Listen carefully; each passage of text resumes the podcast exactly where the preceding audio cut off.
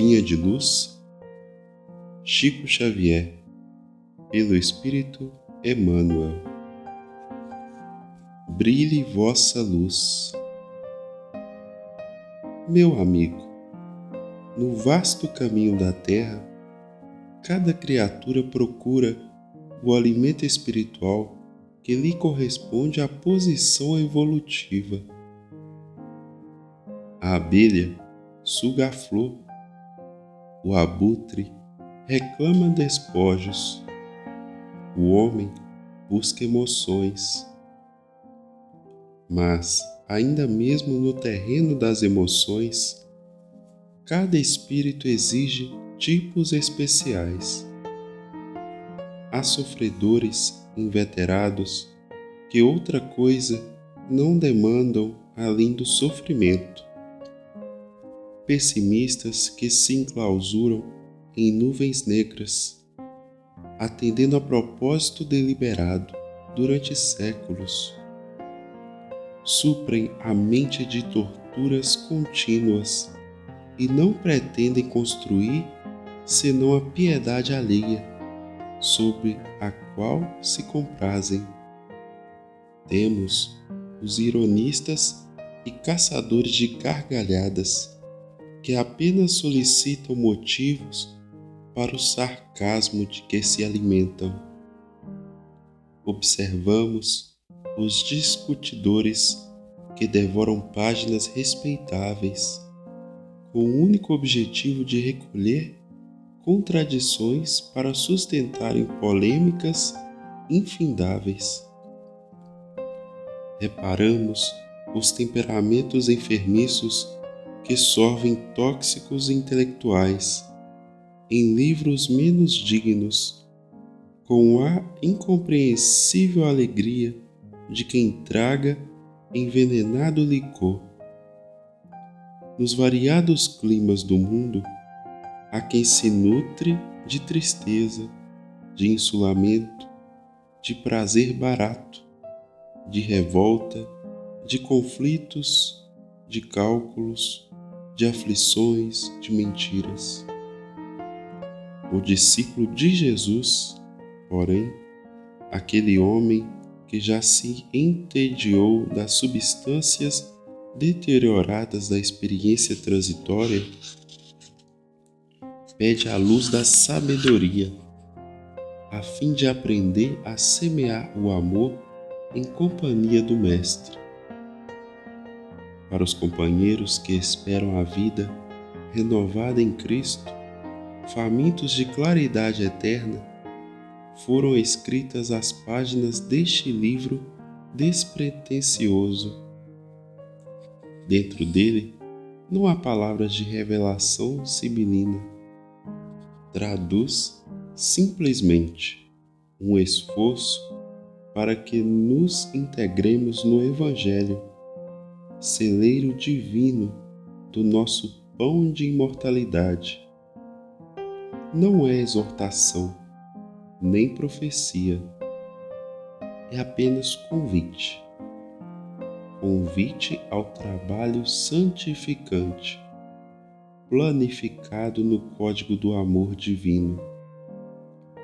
Se a candeia ilumina, queimando o próprio óleo, se a lâmpada resplende, consumindo a energia que a usina lhe fornece, ofereçamos a instrumentalidade de nossa vida aos imperativos da perfeição para que o ensinamento do Senhor se revele por nosso intermédio, aclarando a senda de nossos semelhantes.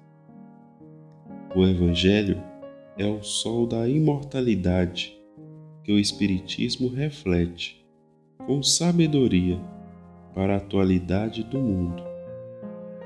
Brilhe vossa luz, proclamou o Mestre procuremos brilhar. Repetimos nós. Emmanuel, Pedro Leopoldo, Minas Gerais, 25 de novembro de 1951.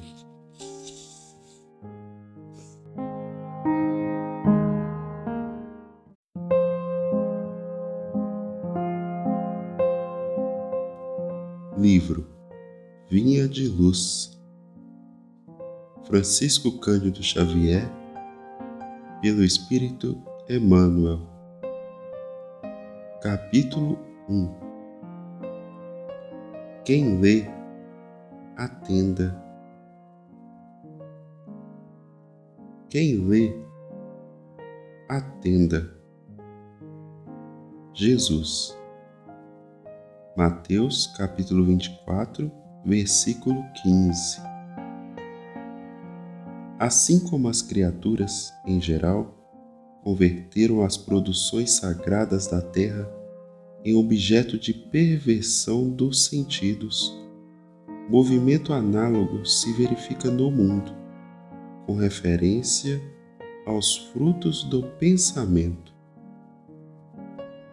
Frequentemente, as mais santas leituras são tomadas a conta de tempero emotivo, destinado a sensações renovadas que condigam com recreio pernicioso ou com a indiferença pelas obrigações mais justas.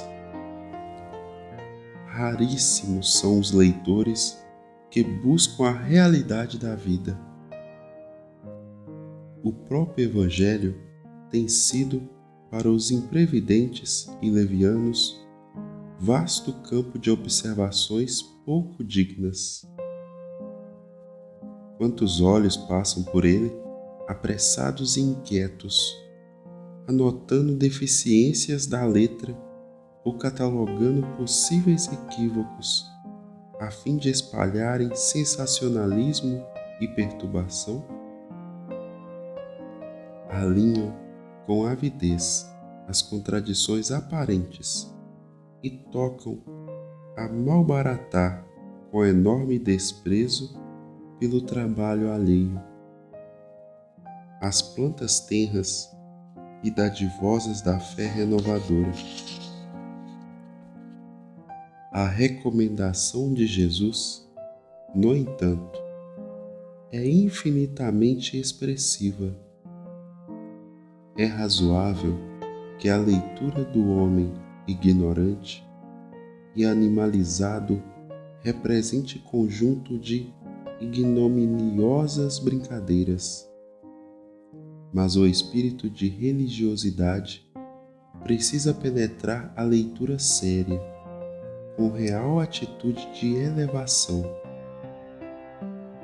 O problema do discípulo do Evangelho não é o de ler para alcançar novidades emotivas ou conhecer a Escritura para transformá-la em arena de esgrima intelectual, mas o de ler para atender a Deus, cumprindo-lhe a divina vontade.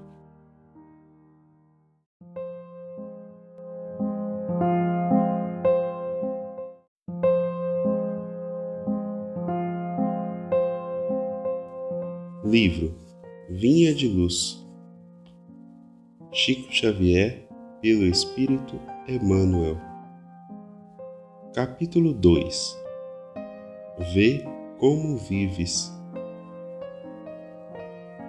E chamando dez servos seus, deu-lhes dez minas, e disse-lhes: Negociai até que eu venha.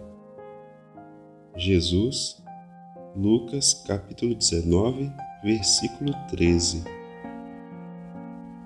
Com a precisa madureza do raciocínio, compreenderá o homem que toda a sua existência é um grande conjunto de negócios espirituais e que a vida em si não passa de ato religioso permanente, com vistas aos deveres divinos que nos prendem a Deus.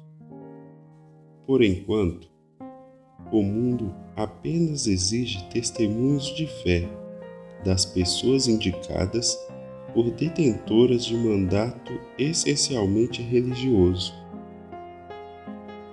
Os católicos romanos rodeiam de exigências os sacerdotes, desvirtuando-lhes o apostolado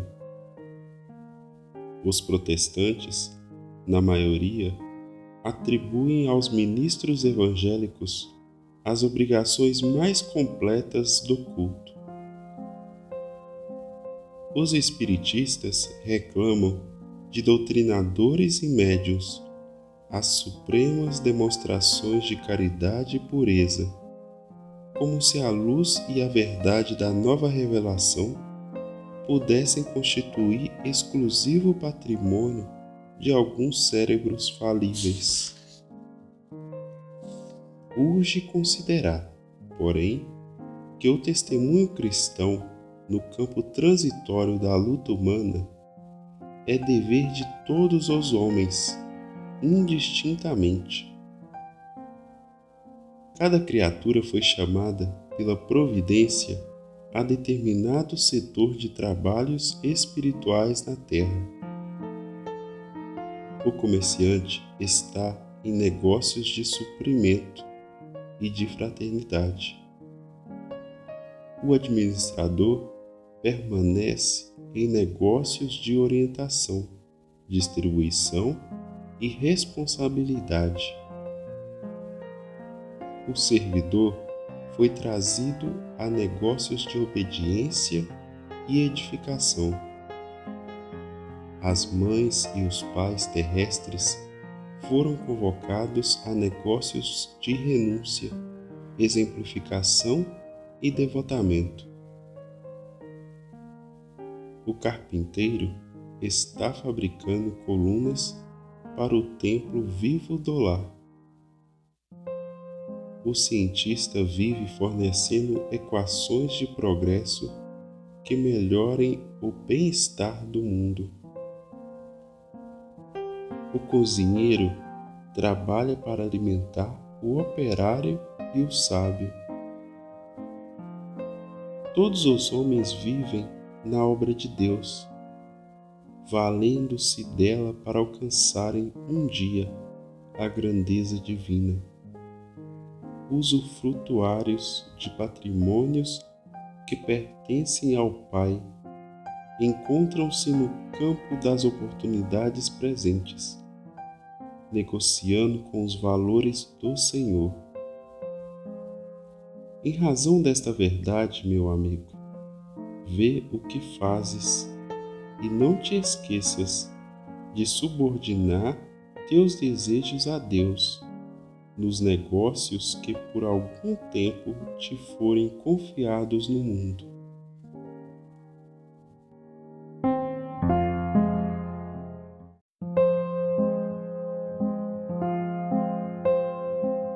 Livro Vinha de Luz Chico Xavier pelo Espírito Emmanuel. Capítulo 3 O necessário. Mas uma só coisa é necessária. Jesus, Lucas, capítulo 10, versículo 41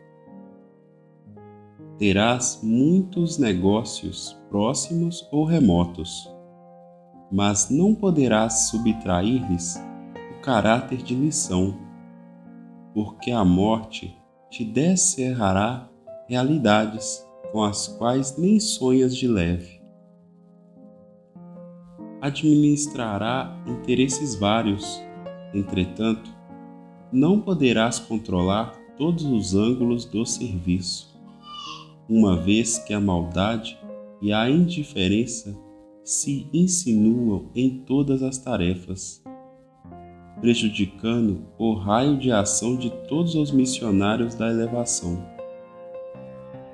Amealharás enorme fortuna, todavia ignorarás por muitos anos a que região da vida te conduzirá o dinheiro improvisarás pomposos discursos.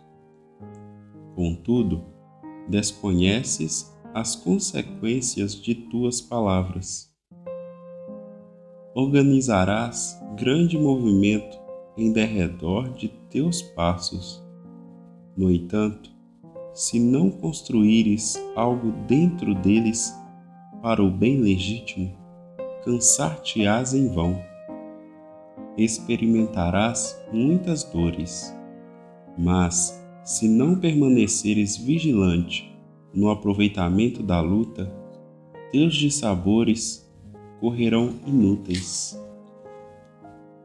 Exaltarás o direito com um verbo indignado e ardoroso. Todavia, é provável não estejas senão estimulando a indisciplina e a ociosidade de muitos. Abre aspas. Uma só coisa é necessária. Fecha aspas. Asseverou o mestre em sua lição a Marta, cooperadora dedicada e ativa. Jesus desejava dizer que, acima de tudo, compete-nos guardar dentro de nós mesmos uma atitude adequada ante os desígnios do Todo-Poderoso, avançando segundo o roteiro que nos traçou a divina lei. Realizado esse necessário, cada acontecimento, cada pessoa e cada coisa se ajustarão a nossos olhos, no lugar que lhes é próprio. Sem essa posição espiritual de sintonia com o celeste instrutor, é muito difícil agir alguém com proveito.